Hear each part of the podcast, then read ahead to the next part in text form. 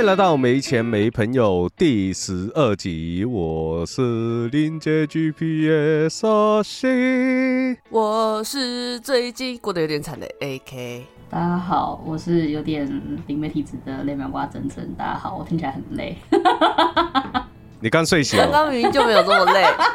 开始装，他就说我们今天我要跟大家前景提要，哎我要跟大家前景说说说提要一下，就是今天的主题呢，我们三个就是因为我们都很忙，所以根本就没时间聚在一起开会，所以我们都是录制前。结果没想到今天的主题让我们在录制前从两点半讨论到刚刚，现在五点没错，才开始录。对，我们三个小时都在打文章。没错，嗯，我们非常真的你可以宣布我们今天要干嘛了。我们今天呢要来，我们的主题是，开始完全一直都不讲，好不好？然后我们是要讲那个，今天我们的怪谈是是，我们然后又不我说们，要来说一个日本的怪谈啦，然后叫做假母女卡摩妹。嗯，好的好的，那我们废话不多说哦，因为今天的故事真的很长，所以所以所以我们就直接故事开始了。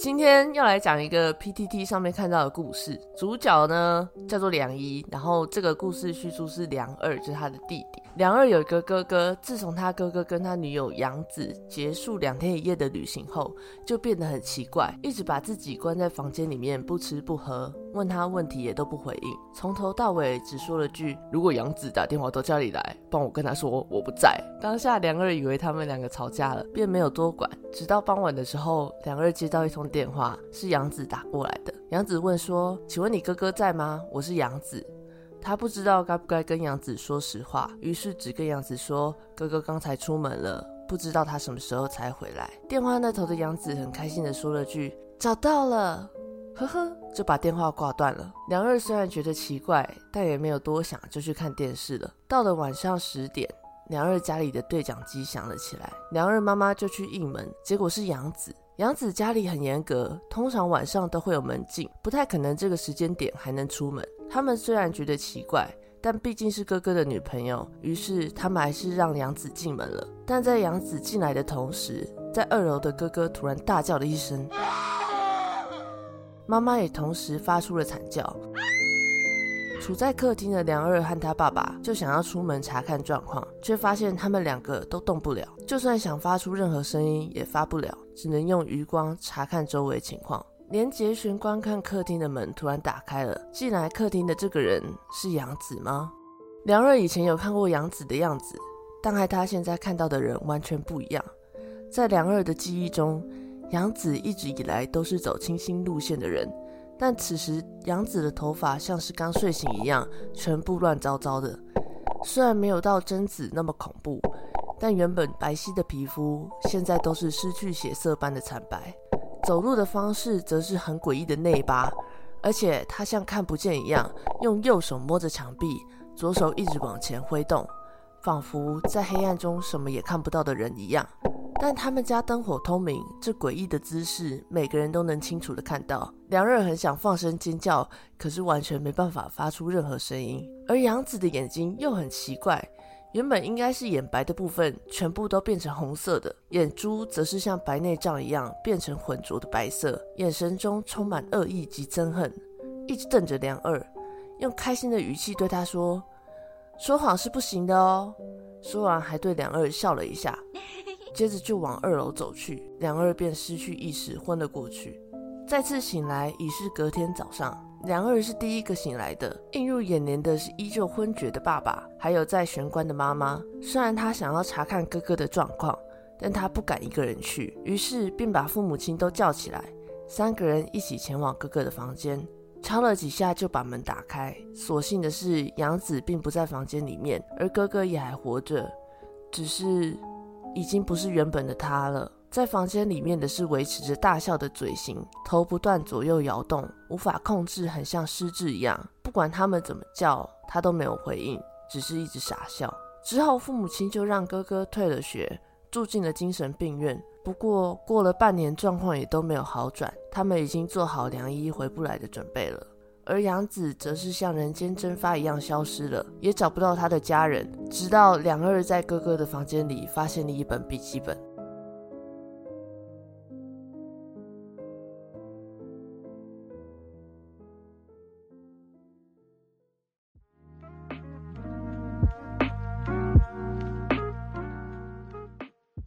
以上呢就是梁二的故事了。那么其实这一篇呢，就是最前篇，那时候我们在 PTT 上面看的一篇。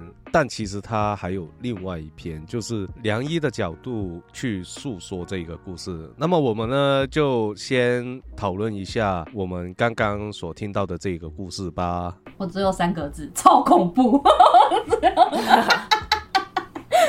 都不知道他到底发生什么事情，就是他到底看到了什么。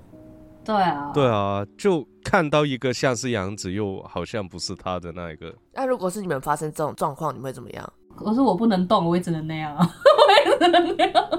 我应该就只能这样子看着一切，然后我应该是第一个我晕晕倒的吧？我应该。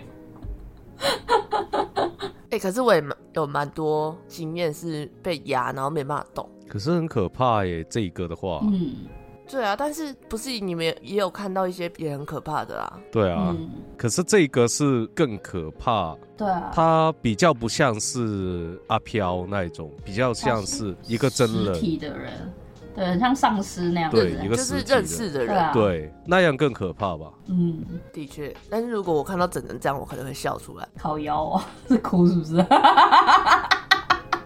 我应该会大笑。这很过分哎，超过分了。你看到的是不是尖叫？然后我们会直接笑出来。哎，可是如果我真哎、真我房我房间或者者是门口很窄耶，很窄还是很窄？很窄。我进得去好不好？是多怕，啊没礼貌。啊！就是走进去还会一直撞来撞去，因为看不你见。真的很机车哎，哎、而且我们家蛮多杂物的。你可以放很多路障哎。对啊，很棒哎。好，要继续本本片了吗？对，大家累了，好好笑啊。好我，想我想要继续了。那么呢，接下来的故事是由我来说，而我说的这个故事呢，是从梁二找到他哥哥梁一房间里面的那一本笔记本开始。我说的这个故事都是笔记本里面的内容，然后我就简单的陈述一下，然后以下呢也是会以梁一的自身的视角去说这一件事。对，然后同时阿西的中文也非常的不好，所以请大家见谅。没错，那么故事开始喽。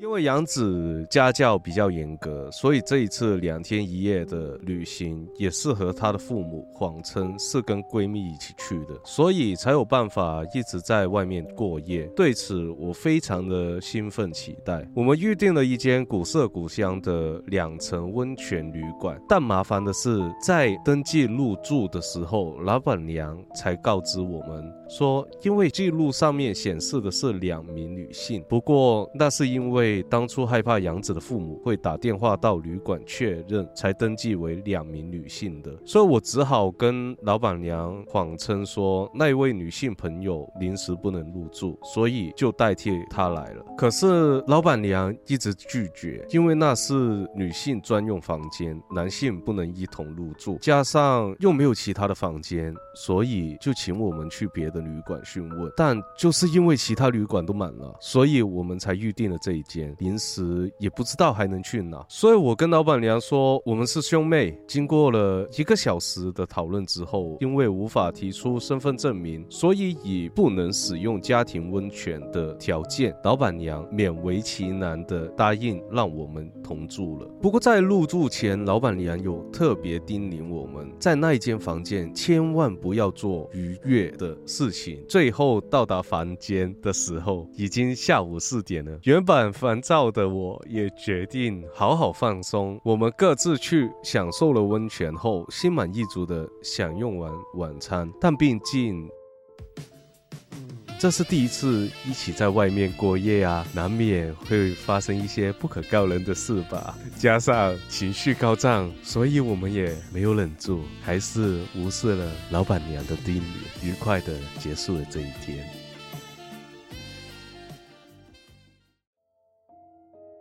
直到半夜，我因为想上厕所醒来，但就在我想起来的时候，发现我的身体动不了了，而身边的杨子还在熟睡之中。虽然我动不了，但因为身边还有人，也不怎么害怕，就开始用余光观察四周。而我后悔了。因为发现杨子旁边的壁橱的门好像开了四分之一的左右，而里面有东西在。那东西像是一个披头散发的女人，她穿着似乎是茶色或是鹅黄色的和服，用着一种憎恨的表情看着我。而她的眉毛不知道是剃掉还是太淡，已经看不清楚。而她的眼白是血红色的，眼珠则是浑浊的白色。我想这应该是。这世界上最邪恶且最丑陋的眼睛吧，我很肯定他绝对不是人，因为他挤在成堆的棉被里头。我吓得想闭上眼睛，却发现连眼皮都失去了控制。那女人一直盯着我，我感觉时间停止了。此时只希望身旁的杨子赶快起来。就在这个时候，壁橱里的女人将她惨白的手放在壁橱上，把门缓缓地打开。不要过来！我在心里面呐喊，而她似乎听到了我脑中的惨叫，一边歪着头，一边咧着嘴对我笑。我才看见他的口中一颗牙齿都没有。他虽然看起来很年轻，但惨白的脸以及黑不见底的大嘴、血红的眼睛、浑浊的瞳孔，这样诡异的反差，吓得我都快哭出来了。那女人越来越靠近，当我以为……他的目标是我的时候，却发现他的目标是杨子。他蹲在杨子的枕头旁边，缓缓地将食指放在杨子的眼皮上，接着指尖一点一点的往他眼皮下的眼球直按，杨子的眼球也随之痉挛。我祈求着他住手，但完全没有半点作用。突然，啪叽的一声，杨子的双眼开始鲜血直流。那个女人却开心到眯着眼睛，露出满意的表情。而他把残存的眼球全部捣碎。到隔天早上，我被电话声吵醒了，脑中浮现了昨天那女人的脸。我马上看向杨子，结果杨子的双眼都是血。脑中一片混乱的我，害怕的接起电话，语无伦次。防务人员察觉到异样，便赶了过来。而赶过来的防务人员，也马上帮杨子采取了急救，但不知道为什么他们没有叫救护车，反而把旅馆的车把杨子送去不知道哪里。我也被带到了员工休息室。在那里，老板娘用一种悲怒参半的表情对我说：“看来你们不是兄妹呢。看来你们没有遵守我给你们的规定，也就是说，你们触犯了禁忌。”而在我胡思乱想着许许多多的事时，走廊传来了急速的脚步声，房间的拉门突然被打开了，站在那里的是杨子的双亲。而杨子的母亲急匆匆地走过来，打了我一巴掌，他痛斥着我。而杨子的父亲完全没有要阻止母亲的意思，只是冷冷的盯着我看。我也对杨子的父母磕着头说：“我一定会负起这个责任的，我会，我会用我的余生去赎罪。”而妙方也对杨子的父母说明了原委。我维持着磕头的姿势，沉默着。父亲突然用力地拍了我的肩膀，催促着我赶快回家。之后，我也赶紧收拾了行李，由旅馆的车送我到车站，坐上电车。电车摇摇晃晃了两个小时，我终于回到熟悉的地方，回到早已看惯的景色里，我想着这一切该不会是梦吧？想这样逃避着现实，但这时手机响了，他把我拉回了实验室。时机恰巧的，简直就像是有人操弄一般，对着我说：“才不会让你有逃避的机会。”原来是旅馆打过来的，他们刚刚跟妙方联系过，杨子似乎失踪了，好像是杨子的父母趁他们不注意的时候，偷偷把绑在他身上的绳子解开了，也提醒我这三天内千万要小心，绝对不要外出。也最好不要发出任何声音。我的手机依然附在耳中，瞬间血气上涌，整个人摇摇晃晃。昨晚那可怕的脸一直在我脑海里盘旋，挥之不去。最后，我从车站全速的冲到家，把自己关在房间里。虽然家人很是担心的跟我搭话，我却一句都没回。尽量可以不出声就别出声，饭什么的也无法下咽，脑袋里空空如也，无法思考。虽然只有三天，但也不能保证能够平安度过。但那东西可能会从房间里面的衣柜里面出来，被那个附身会变得怎么样呢？我也会落得跟杨子一样的下场吗？眼珠变成红色，会发狂？不，应该说我已经发狂了吧？杨子和他的家人都待在一起吗？杨子会过来我这边吗？而杨子母亲的声音在我耳边回荡着：为什么？为什么？为什么你什么事都没有，只有杨子遭遇这样的事情？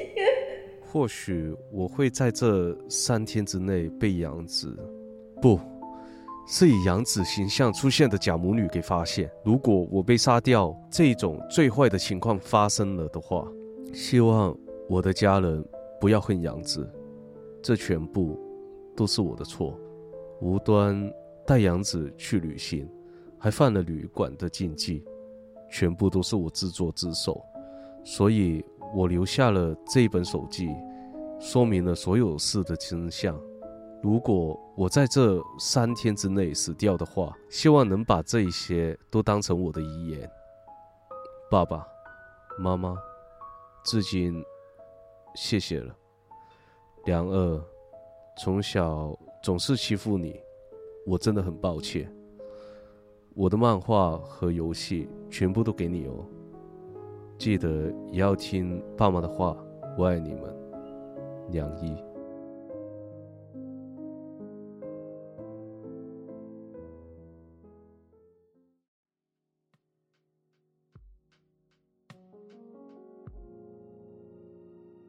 那么以上呢，就是梁一笔记本里面的故事啦。没错。然后呢，因为哎中间的话不，你们应该有听到，就是梁一有被带到那个员工休息室的事情嘛。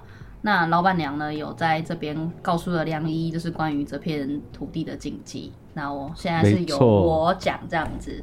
对，那么开始喽！以为结束了吗？还没，还没，这才是高潮哦！是的，没错。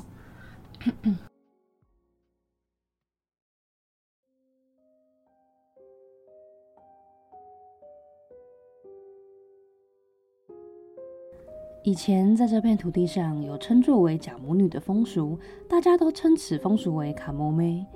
假母女的工作呢，是代替某些无法传宗接代的家庭，帮他们生小孩，所以这些人也简称为卡摩。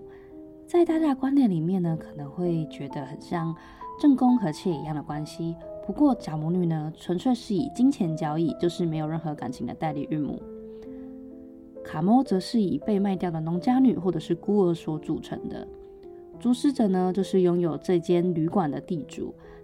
他让假母女及男性在旅馆的其中一间房间行房，在判定卡莫有生育的一年内，则由那对夫妇一家照料。几乎所有的卡莫都是被关在壁橱里面养着，避人耳目。一旦顺利生产，隔天就会回到旅馆养好身体后，紧接着下一次的工作。简单来说呢，就是恶劣的人类繁殖场。不知是从某年开始，爱上卡摩的男人带着他和小孩一起私奔之类的事情层出不穷，所以地主按耐不住大家的抱怨，想到了一个可怕的办法，就是趁着卡摩在睡觉时，或是被下药迷晕的状况下，用利刃刺瞎他们的双眼，因为这样让卡摩的脸变得丑陋，不再惹人怜爱，而看不见的卡摩也无法带着孩子去私奔。有时，为了让卡莫看起来更加丑陋，他们就硬生生地拔光他们的牙齿。但因为卡莫丑陋的脸庞，让许多男人无法正常与他们行房，所以很多时候呢，会由夫妇一起合力完成任务。大概就是从这个时候开始，大家就变得疯狂了吧。在开始弄瞎卡莫的眼睛两年后，异变开始产生，所有卡莫们生的孩子全部都发狂了。有的是眼睛无法聚焦，不断的流口水，并且发出奇怪的声音；还有一部分的孩子眼睛变成混浊的白色，甚至还有一些直接失明的。但很奇怪的是，除了卡莫所生的孩子以外，其他的孩子都没有异常。所以就开始有这都是卡莫所造成的流言传开，甚至还有让卡莫滚出去的声音。许多拥有卡莫孩子的夫妇。千方百计地从各地找来名医以及神官，却找不出孩子异常的原因。有天，有个听闻此事风声的和尚前来拜访。和尚呢，将卡莫们集中到旅馆的房间内，看了一眼就说：“怎么会有这么狠心的事？”然后转向地主，严厉地瞪着他，并说道。这片土地充斥着母亲们强烈的怨念，她们怀胎十月，忍着腹中的疼痛，努力生下孩子，却见不到孩子一面就死了。我劝你最好从今天停止这样惨无人道的买卖，不然终有一天，这片土地上的所有人都会发狂。地主听到后十分着急，因为他的家族中有很多人都居住在这片土地上。好，我我知道了，从今天起，我会停止。这个假母女的事业，那那那那如此一来，发疯的孩子们就能治好了吗？唉，很抱歉，这并不是这么简单就能治好的，必须供养这些已死亡的女性们。那将将他们安葬就好了吗？这样还不够，总之先准备个小篮子来再说吧。地主听从和尚的话，派人去找了差不多砚台大小的笼子来。请在这个笼子里放入两个人眼大小的水晶，这是为了代替那些无罪女性们的眼睛。接着再去找回那些女性所生的孩子们的脐带，一同放入。那那么大的水晶还要两个，你知道这些要花多少钱吗？而且要集齐全部的脐带是很困难的。那些脐带早就交给客人们了，况且他们现在非常的恨我，都说孩子会发狂都是我害的。地主无视了和尚厌恶的神情，这样苦苦哀求着。你循着自己的私欲，把那些无罪女性的眼睛弄瞎，强逼他们让男人玷污，又让他们母子分离。你做了这样的事情，居然还担心自己的钱，你真的是无药可救了。我跟你说，现在这六名眼睛看不到的女性，由我带回去安置。你要是再不改变你的心态，从今笼罩在这片土地的怨念，只怕会越来越深。就像我刚刚说的，再不处理，那就迟了。和尚对着地主怒目而视，冷冷的吐出这般告诫：“我我知道了，那么我会尽快处理好水晶跟其他的事情。不过，把东西都放进小笼子之后呢？水晶的作用是用来代替那些女性的眼睛。”而脐带呢，则是来代替他们所生的孩子，以这些祈祷着一切归于平静。当东西都准备齐全，放入笼子内，将笼子与他们的尸骨一起埋入墓中供养。就这样呢，地主不情不愿地照着和尚说的去做了。他买了两个眼球大小的水晶，并且跟那些装潢小孩的父母要来了脐带，一同放入小笼子内，埋进了卡莫们的墓里。就此之后呢，原本那些发狂的小孩子。慢慢的恢复了正常，也可以正常的沟通讲话。不过他们似乎不认得他们的父母了。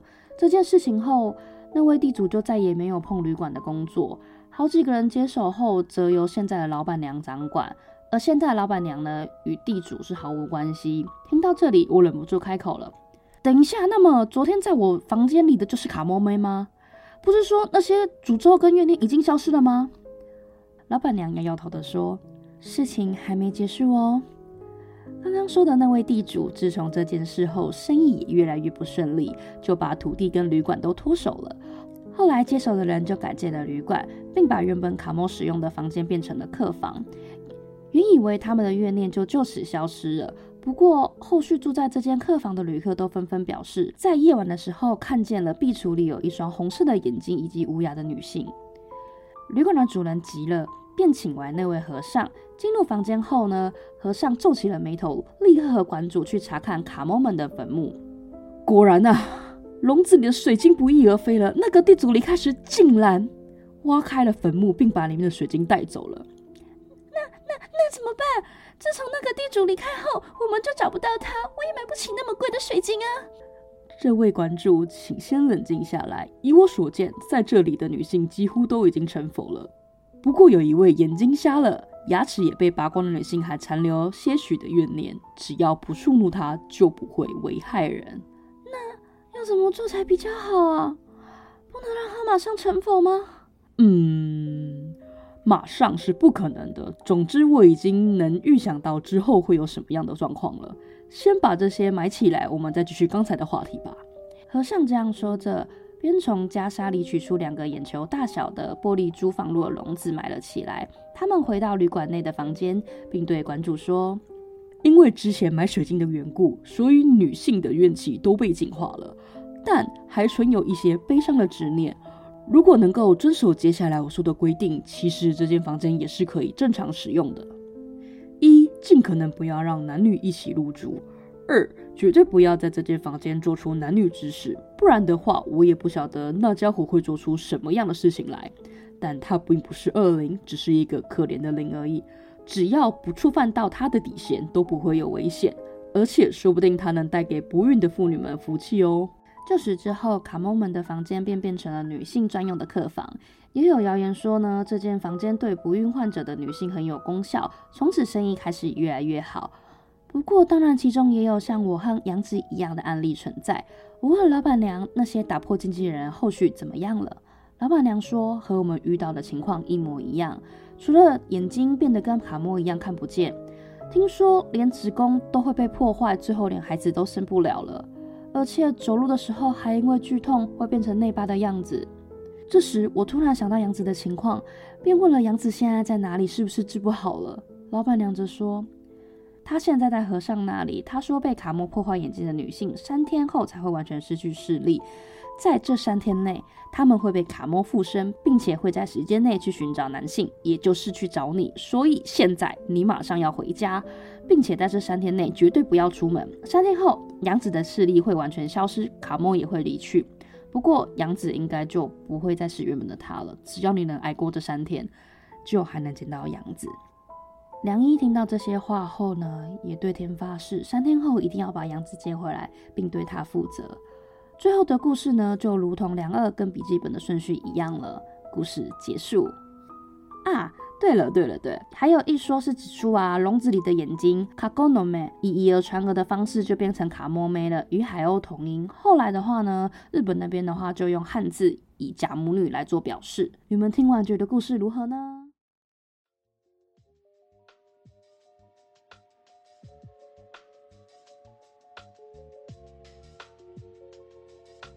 故事就先到这里喽。有恐怖吗？哎，我们刚我们刚刚在录的时候，真的觉得超恐怖的。我们在讨论的时候也觉得超恐怖。对啊，这个真的是很泯灭人性哎，超恶。对啊，人类反之常。还好它不是真的。我觉得初衷是好的，可是就是一开始可能是为了那些就是没办法生育的，可是后面已经完全就是变了样了。可是说白了就是贩卖人口啊。对啊，也是本身就是一个不好的作为。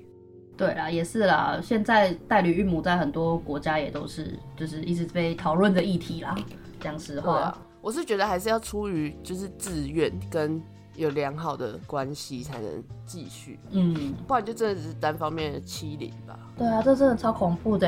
嗯，我只是我我今天我只是个孤儿，或者是我被人家卖掉，然后结果结果我我我不会在那边受受虐，然后还眼睛被戳下来以外，牙齿还被拔掉，哇！这一切都是地主的一己私欲了，应该说，因为他就是为了金钱才会这样子啊。这真的超恐怖的耶！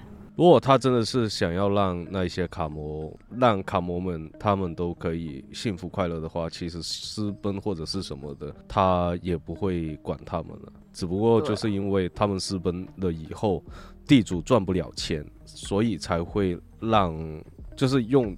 刀去刺瞎他们的眼睛，这样他们就不能再逃跑了。对啊，但是我觉得有比较奇怪一点是，为什么卡莫反而是附身，就是反而是让女性不好？就是他他如果很痛恨的话，他不是应该要保护那些女生吗？为什么是让女性变得跟他一样？嗯，可能是我自己有这样的遭遇的话，我也要让你体验我的遭遇吧。就是一种憎恨啊。就是为什么？为什么凭什么只有我这样子？对，好吧，痛苦是没有道理的。对啊，真的。对，反正他卡摩们的想法应该就是一大米有砍击喽。笑死！大家对这个故事有什么想法？可以跟我们聊一下。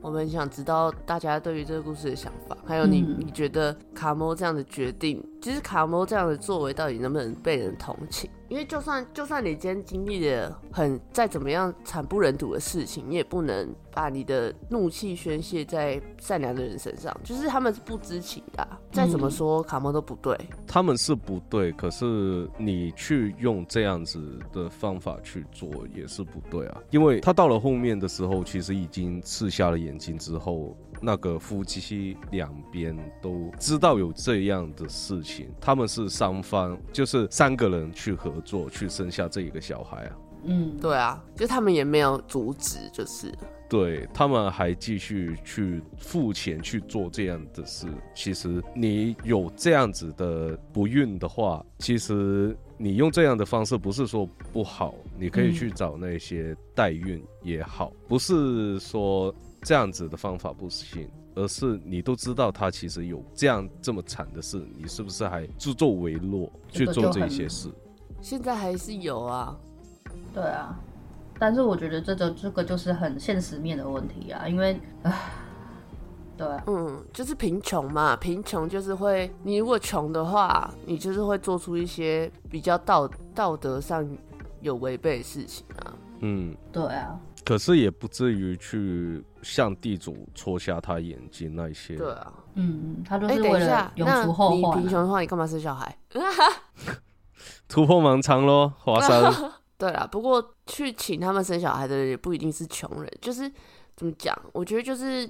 贫穷，所以让那些女孩子没有办法有别的方法可以谋生吧，就是只能利用她们女性的一些本身就有的东西去讨生活。而且在以前那个年代，女性是非常不受尊重的，尤其又在真的就是只有生生产这个目的。嗯，就是很值得醒思的。而且其实这是梁二帅很可怜啊，但是也是梁一不是梁哦梁一啦，梁一虽然也很可怜，但是也是真的是白目啦。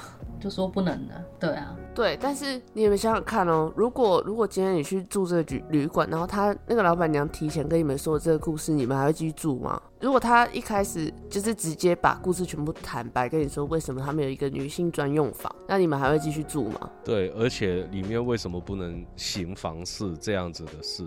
嗯，对啊，可是老板娘因为就是老板娘就是没跟梁一说清楚这一件事的原委。而是发生事情之后再说这一件事。如果他真的是在发生这些事情之前再。就是已经跟梁一在说，那梁一还是坚持要做的话，那他就是白目。可是梁一是完全不知情啊。嗯，对。可是老板娘也没办法，老板娘怎么一开始就是直接很像砸了我的台一样，说哦，我这边就是有灵异事件，我这边有鬼。他不可能这样子啊，毕竟他是要做生意啊。但是他也是很明确跟他说，所以其实老板娘也没有错。如果老板娘一开始就坚决的不让他们去住的话。这件事其实也不会太发生了吧？所以其实就是等于说，就是双方都有问题啦，只是只是就是不听忠告啦，只能这样讲，因为也只能点到为止啊。对，大家怎么样，错误都是那个地主。嗯，没有错。对，好啦，这就是今天的故事了。我们录这个音已经录了四个小时了，谢谢大家。加上打文章的时候那些时间，差不多四个小时。对，不过没关系啦，我觉得是真的很引人醒思的一个故事。然后它不是真的，所以大家不用害怕。嗯，对然后如果大家有任何想法，或者是有在想要听类似的，你都可以跟我们说，这样子，我们的 IG 那些你都可以反回馈给我们，这样我们很需要你们的回馈。对，然后这个故事呢，也跟大家说一下，这个故事的原文呢，就在一个国外班纳 .jp 的一个网站，那个就是一个恐怖故事的创作网站了，就像是 SCP 的那一种，你可以在上面投稿你的故事上去，而这只是其中一个的日本怪谈的一个创作，所以它不是真的。而现实上有没有这样的事呢？我相信一定会有。肯定有，嗯，对，定的啊、只不过我们不知道而已。嗯，所以就是这样啦。那么我们今天的故事就到这边结束。我是 AK，我是阿西，我是整整，记得追踪我们的 Instagram。对于我们节目有任何问题想问，或者对于临界的事物感到好奇，都可以到我们的 Link Tree 听众留言区留言，让我们知道你的想法或者哪里需要改进。有可能你的问题会成为我们下一集的主题。你们的留言也是我们继续的动力，记得关注，请给我们五星好评啊！感谢你。还有就是，如果大家对于卡摩妹这个故事有任何的看法，都可以在 IG 上面跟我们说。就是这样啦，我们是没钱没朋友，感谢你的收听，我们下集见，拜拜。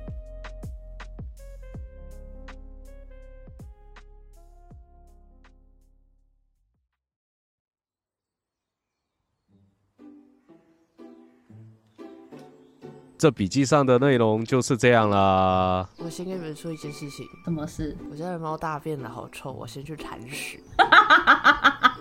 完了，完了。那就先等他回来。对，然后这一段呢，我们也会剪进去，谢谢。我的猫大便了。我的猫大便了，我的猫大便了。我完全不知道我要录杨子他妈妈，你刚刚突然杨子他妈，我想说怎么了？为什么要这样子？然后我才看到哦哦，杨子的妈妈。我以为我只要录老板娘就好。突然走神，我就说啊，要一直看。我有看啊，所以没看到我那边我在酝酿情绪，我想说我要沉静一下。我觉得你可以，我我觉得你还可以，就是再再录一次那一句。好，反正音轨不一样，没关对，反正我可以剪，就很生气的那一种，嗯然后又又又就是哭傻，你懂吗？嗯，为什么？为什么？你什么事都没有，只有杨子遭遇这样的事，这样子。嗯，为什么？为什么？为什么你什么事都没有，只有杨子遭遇这样的事情？OK，之后我会把它弄成那个回忆。嗯，叭叭啦叭叭叭啊！我就看他铲屎铲到什么时候。哎、而且你这个这个真的是，哦，可可以了吗？可以讨论吗？你在等我？我在等你啊。我想说有个纪念啊。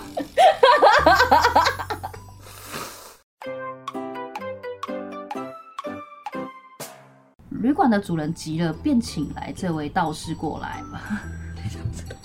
请来这位，我好像讲成道士，怎么？来了道士啊？好，再一次。